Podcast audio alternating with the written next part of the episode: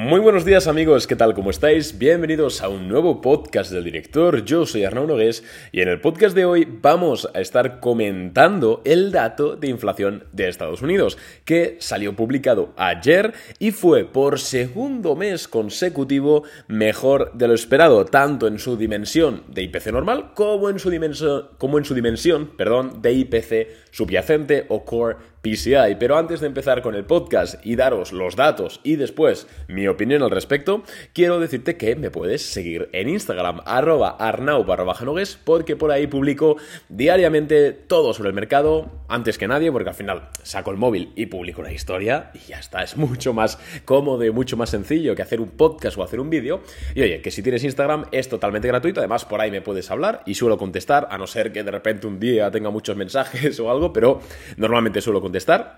Y oye, que te voy a dejar el link para que pinches y directamente vayas a mi perfil en la cajita de más información de este podcast. Así como también te voy a dejar el link a la newsletter que tenemos en Boring Capital, que básicamente lo que hacemos es mandar emails de información. No mandamos propaganda, no mandamos spam, sino que, por ejemplo, el email de ayer fue, bueno, sorpresa, analizando los datos de inflación. El anterior fue hablando, ya, creo que del short interest. Bueno, vamos mandando como unos dos, tres emails a la semana sobre inversión, sobre estrategia, que la verdad, oye, es gratis y personalmente si fuese alguien ajeno, yo estaría suscrito. Así que de nuevo, te voy a dejar el enlace para que te suscribas y nos dejes tu mejor correo en la cajita de más información de este podcast. Bien, dicho esto, vamos. Bueno, también te puedes suscribir en boringcapital.net, ¿vale? Dicho esto, vamos ya a hablar de los datos de inflación. Lo primero de todo, vamos a empezar por lo evidente, vamos a empezar por los números. Eh, inflación fue en noviembre del 7,1% interanual mejor de lo esperado, se esperaba un 7,3% interanual y mejor, es decir, más baja que el mes pasado, que fue del 7,7%. En cuanto a inflación subyacente, que ya sabéis que es, es el IPC, pero quitando algunos temas, como por ejemplo energía, que ya sabéis que mide más, digamos, lo, estructural que es la inflación, lo arraigada la economía que está, pues porque sobre todo eh, pues está ahí contabilizado el consumo, alimentación, etcétera, fue del 6% interanual, frente al 6,1% que se estimaba y más baja que ese 6,3% del mes anterior. Básicamente lo que nos confirman estos datos así de primeras, simplemente viéndolos, es la tendencia a la baja de la inflación en Estados Unidos desde sobre todo octubre. Antes de octubre, em, sí es cierto que el IPC estaba bajando, que llegó a estar casi en un 9 y pico por ciento. O sea, ahora estamos en un 7,3, perdón, 7,1 pero llegó a estar en un 9 y pico, o sea, llegamos a estar jodidos de lo lindo. Pero bueno, vemos esa tendencia bajista, pero es cierto que eh, no fue hasta octubre donde esa tendencia bajista también la vimos en el IPC subyacente. Y es que el IPC subyacente, como ya sabrás, es más importante que el IPC normal, porque el normal sobre todo está muy edulcorado por los precios de la energía, que al final pues son más variables, Ahora porque hay un conflicto geopolítico en el este de Europa, ahora porque tal, me explico, ¿no? Es más variable. Lo importante realmente aquí es el IPC subyacente, ya que mide la inflación arraigada en la economía, digamos. No, es la inflación real, porque al final la inflación real es todo, pero sí que es cierto que es la que más afecta a los resultados empresariales de las empresas, más allá de alguna, obviamente, industrial que le afecta al combustible mucho más. Pero, insisto, es el que más afecta a las empresas y el que más afecta también al consumidor.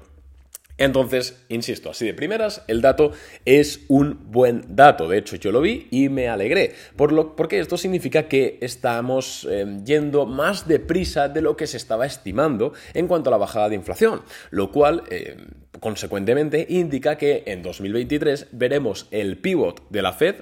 Pequeño paréntesis, para quien no sepa qué es el pivot, básicamente es el momento en el cual la Fed pivota, cambia de subir tipos a bajarlos. Bien, pues eh, estaremos de acuerdo en que si los datos son mejores de lo esperado, pues ese pivot, ese momento de cambio de subida a bajada de tipos, se está acercando en el tiempo, lo cual es profundamente positivo para el mercado porque el mercado em, adula una bajada de tipos de interés.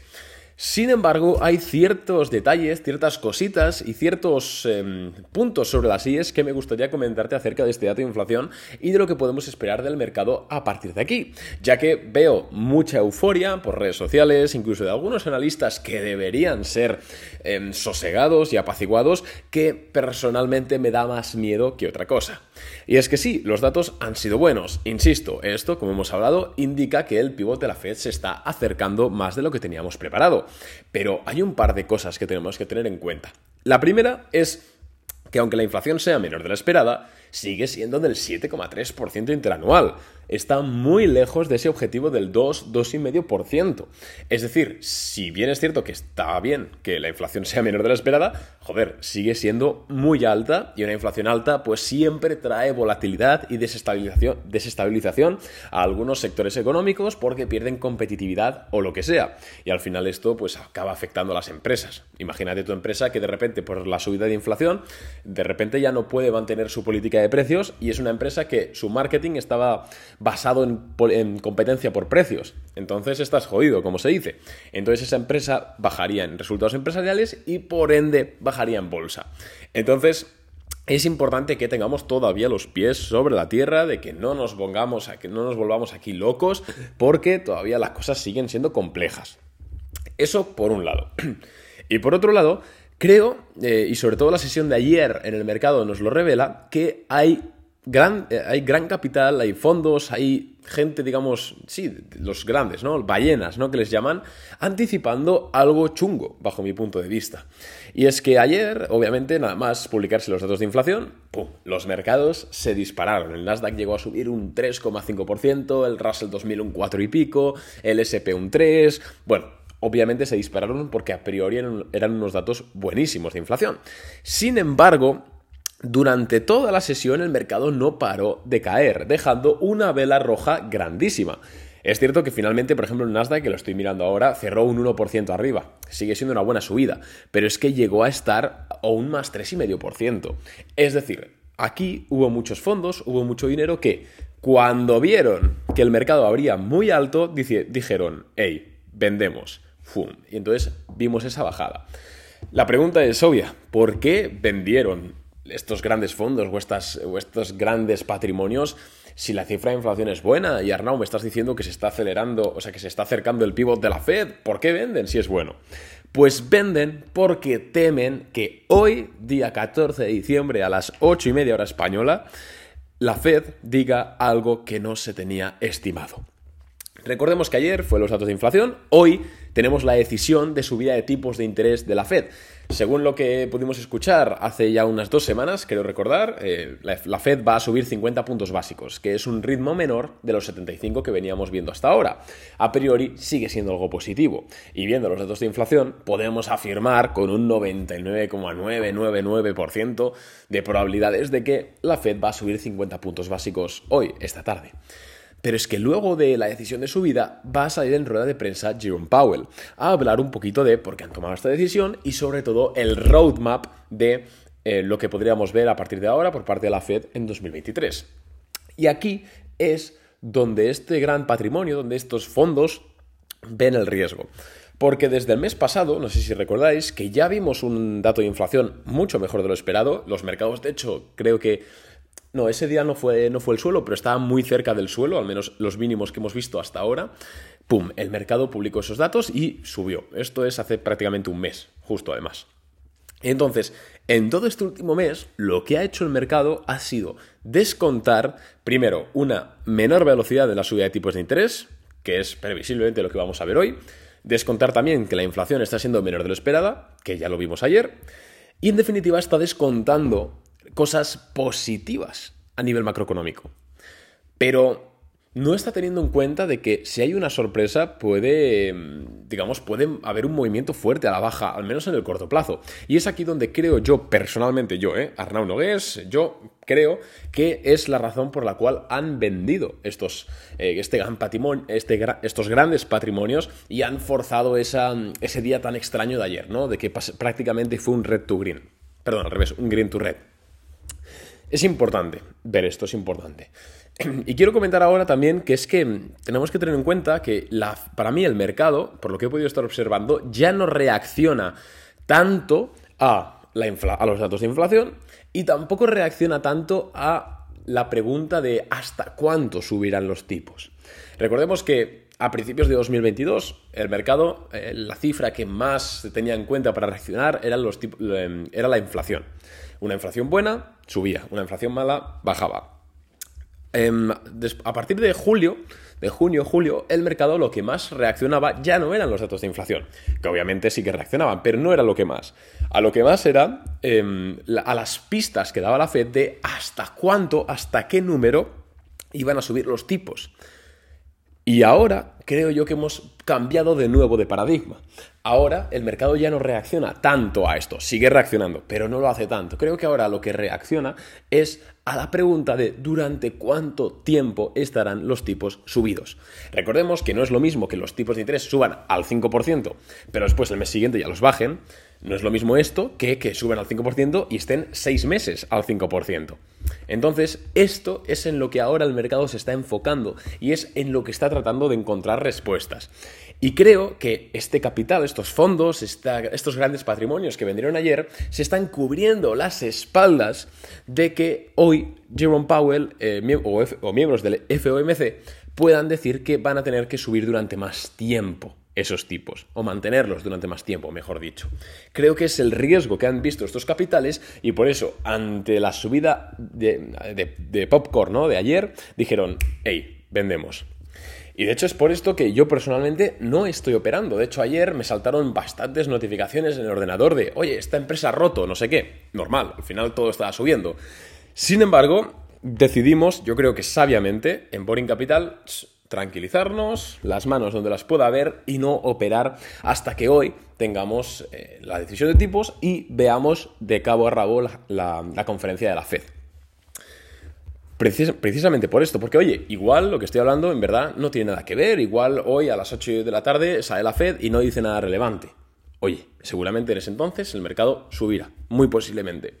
Pero cuando estamos invirtiendo en bolsa, y esto no me canso de repetirlo, estamos, no estamos en invirtiendo solo nuestro tiempo, que, es muy valioso, sino es que también estamos invirtiendo dinero, dinero que nos ha costado ganar, dinero que hemos invertido tiempo, esfuerzo, estudios, lo que sea en ganar, a no ser que te haya tocado la lotería. Entonces, joder, pues qué menos al menos que operar con conocimiento de causa. Y si algo no lo puedes, ya no predecir, pero si algo no lo puedes estimar de forma correcta, Coño, tranquilízate, estate 24, 48 horas, 72, sin tocar nada, tranquilo y ya operarás en consecuencia. Yo personalmente creo que es uno de los hábitos que mejores tengo a nivel de invertir y a nivel de Boring Capital también lo tenemos muy desarrollado y es algo que encarecidamente y por activa y por pasiva os trato de transmitir porque creo que es lo mejor. Serenidad y sentido común a la hora de invertir. Y bueno, una vez ya comentado mm, esta mm, causa subyacente, entre muchas comillas, que podría haber detrás de este sell-off, entre comillas también, del mercado ayer, em, quiero daros mi opinión más a largo plazo, ¿no? A medio largo plazo de este dato de inflación, que es bastante positivo. Sí que es cierto que parezco una montaña rusa de, ostras, no, ahora me acabas de decir que hay mucho riesgo, pero ahora me dices que es algo positivo. A ver, hay que diferenciar. Yo creo que a corto plazo el mercado va a seguir estando muy volátil. De hecho, depende dependiendo de lo que diga hoy la Fed, incluso se puede caer bastante o puede rebotar muchísimo. Nadie lo sabe.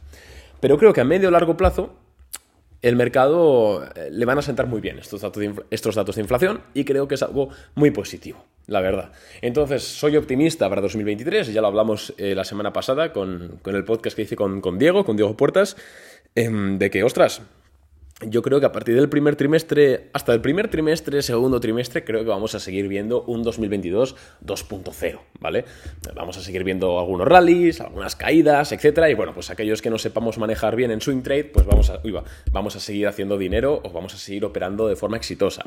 Pero sí que creo que a partir del segundo trimestre de 2023, si no pasa nada raro, ¿vale? Por supuesto, eh, creo que ya podemos ver una inflación alrededor del 4%, bueno, a priori aceptable por parte de la Fed y creo que ahí podemos ver ya el pivot de la Fed, lo cual provocaría un rally grande e incluso un mercado alcista, ¿por qué no, por qué no decirlo? En bolsa. A pesar de que la economía real seguramente estaría sufriendo su peor momento. Pero ya sabéis que está un poco desconectada la bolsa de la economía real. Entonces, esta es un poco mi opinión. Espero haberla trasladado de forma óptima y de forma efectiva. Em, insisto, tienes mi Instagram para ahí poder preguntarme lo que quieras o poder ver también las actualizaciones en tiempo real. Ya sabéis que yo no soy esclavo de mis opiniones. Yo hoy tengo una opinión, pero si hoy a las 8 de la tarde la Fed dice algo totalmente que, que destruye esta, esta narrativa, a cambiarla, porque al final esto se trata de ganar dinero, no de tener razón. Entonces, nada más amigos, muchas gracias por haber escuchado un día más este podcast. Eh, recordad que podéis valorarlo con 5 estrellas en Spotify, en Apple Podcast, en donde os dé la gana, que la verdad es que me ayuda a mantener este proyecto que es totalmente gratuito y no gano un carajo del podcast, porque no se puede poner anuncios. Así que nada más, oye, un abrazo y nos vemos a la próxima. Chao.